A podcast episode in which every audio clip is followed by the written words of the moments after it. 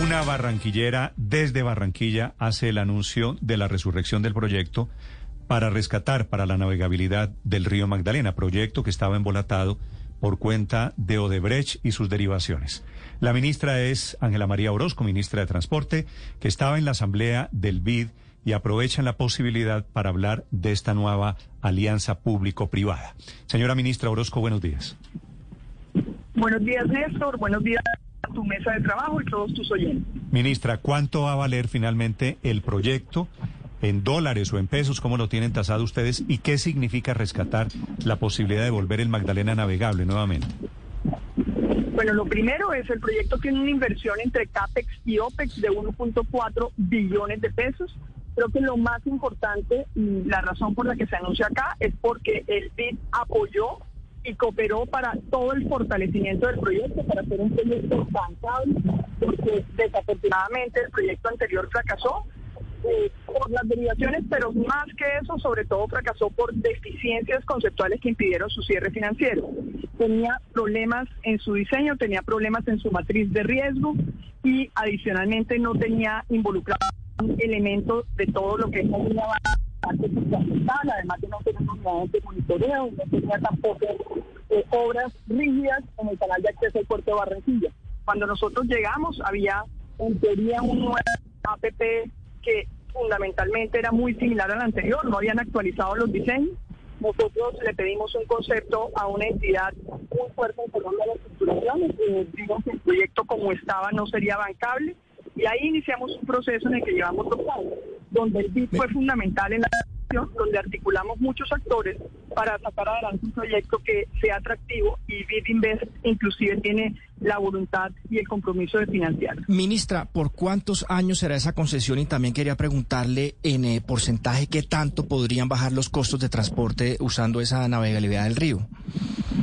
Mire, es una concesión a 15 años y realmente no es un hecho aislado, se conecta con los corredores carreteros del Magdalena Medio que también vamos a sacar, como ustedes saben, las troncales del Magdalena C1 y C2, eh, de Puerto Salgar a Barranca Bermeja y de Barranca Bermeja a San Roque, van a ser dos proyectos y también con el proyecto de APP para recuperar la productividad en la línea férrea del corredor central, que es la Dorada Chiriguaná, para llevar a los niveles de competitividad Chiriguaná-Santa Marta. Con esta apuesta multimodal nosotros aspiramos a disminuir los costos logísticos en Colombia. Hoy en día estamos en un porcentaje que es más del 13,9% del costo total de las ventas. La meta nuestra es llegar a 12.8 en este cuatrenio, pero llegar al 2030 al 9%, que es el promedio del costo de logística sobre las ventas en los países OCDE. Pero más importante aún, esta apuesta multimodal también es una apuesta por la sostenibilidad, ya que reducimos en el transporte férreo y en el transporte por río complementado carretero casi un 40% de los gases de efecto invernadero, luego es una apuesta al cambio climático. Y yo diría que lo más importante es que el proyecto hoy tiene la validación de la banca multilateral que contrató a los mejores consultores del mundo que tienen experiencias de más de 100 años en estos proyectos de movilización por el río y de integración con otros modos de transporte y que nos dan toda la certeza de que tenemos un proyecto financiable, sostenible y que incorpora además las necesidades sociales y de medio ambiente. Ministra, ¿solamente será para transporte de carga o también habrá transporte de pasajeros por el río Magdalena, regresando a las, a las muy viejas épocas? Mire, inicialmente el proyecto es un proyecto que piensa en el transporte de carga. No obstante esto, también conocemos y estamos acompañando proyectos del Ministerio de Comercio, Industria y Turismo, donde se está pensando recuperar en la medida en que en este proyecto también recuperamos el brazo de Monpós y la navegabilidad por el brazo de Monpós, un proyecto ecoturístico que va a ser muy importante, donde hay muchos interesados que han venido trabajando en estos últimos meses recorriendo el río, recorriendo esos puntos históricos que lo harían muy atractivo para hacer cruceros turísticos alrededor del río. Y en eso, como digo, la recuperación de la navegabilidad por Monpós, que va a ser producto de esta PP, también es fundamental. Ministra, ¿qué, beneficios trae para el canal de acceso al puerto de Barranquilla este proyecto, ya que por décadas el problema de la baja profundidad ha repercutido en la desviación de buques hacia otros puertos de la región?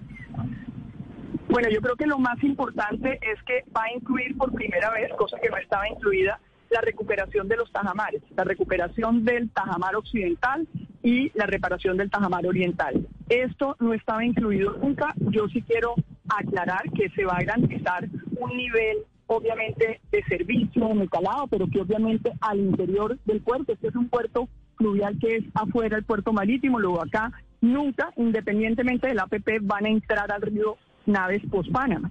Lo que no tenemos es la estabilidad para que sigan entrando las naves que son y que tienen, digamos, la capacidad para entrar a este puerto, ya que es adentro del río, y tampoco la estabilidad en la navegación año completo de Barranquilla a Barranca Bermeja.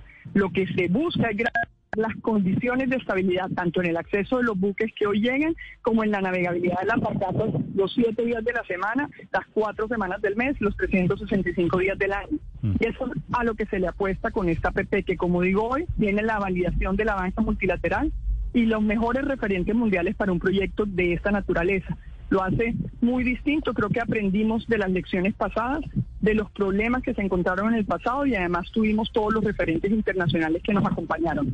Ayer dentro del marco de la Asamblea, el BID nos entregó el total del proyecto reforzado y reestructurado. También aprobamos ayer mismo el COMPES, el documento de política de riesgos fluviales, ya que son unos riesgos muy diferentes a los de un proyecto carretero. Teníamos que adoptar un documento de políticas. Estamos sacando en las siguientes dos semanas en un decreto que flexibiliza las funcionales frente a lo que eran tradicionalmente los otros proyectos de alianzas público-privadas, que eran carreteros o aeroportuarios muy diferentes a los riesgos de un río, y ya con eso sacaremos las aprobaciones y esperamos salir a licitación en dos meses a más tardar. Ministra, a propósito de sus anuncios, no solo este del río Magdalena, de la recuperación de la navegabilidad, sino está el anuncio de las vías del aporte de la Nación para las vías en el norte y en el corredor del sur de Bogotá. ¿Cuánto va a poner eh, la Nación para facilitar esos accesos y salidas de Bogotá?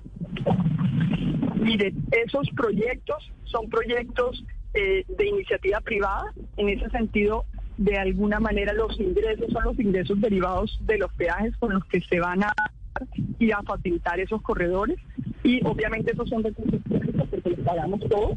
En ese caso, aquí estamos hablando de proyectos que sumados eh, estamos hablando de inversiones de casi 3 billones de pesos y proyectos que se van a construir en cuatro años. Una vez adjudicados, viene una fase de preconstrucción que, como ustedes saben, es necesaria para hacer el cierre financiero del proyecto y se tomarán cuatro años aproximadamente en su construcción.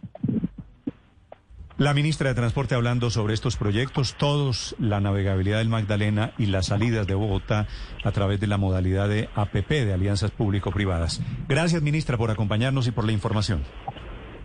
Muchísimas gracias a ustedes y feliz día.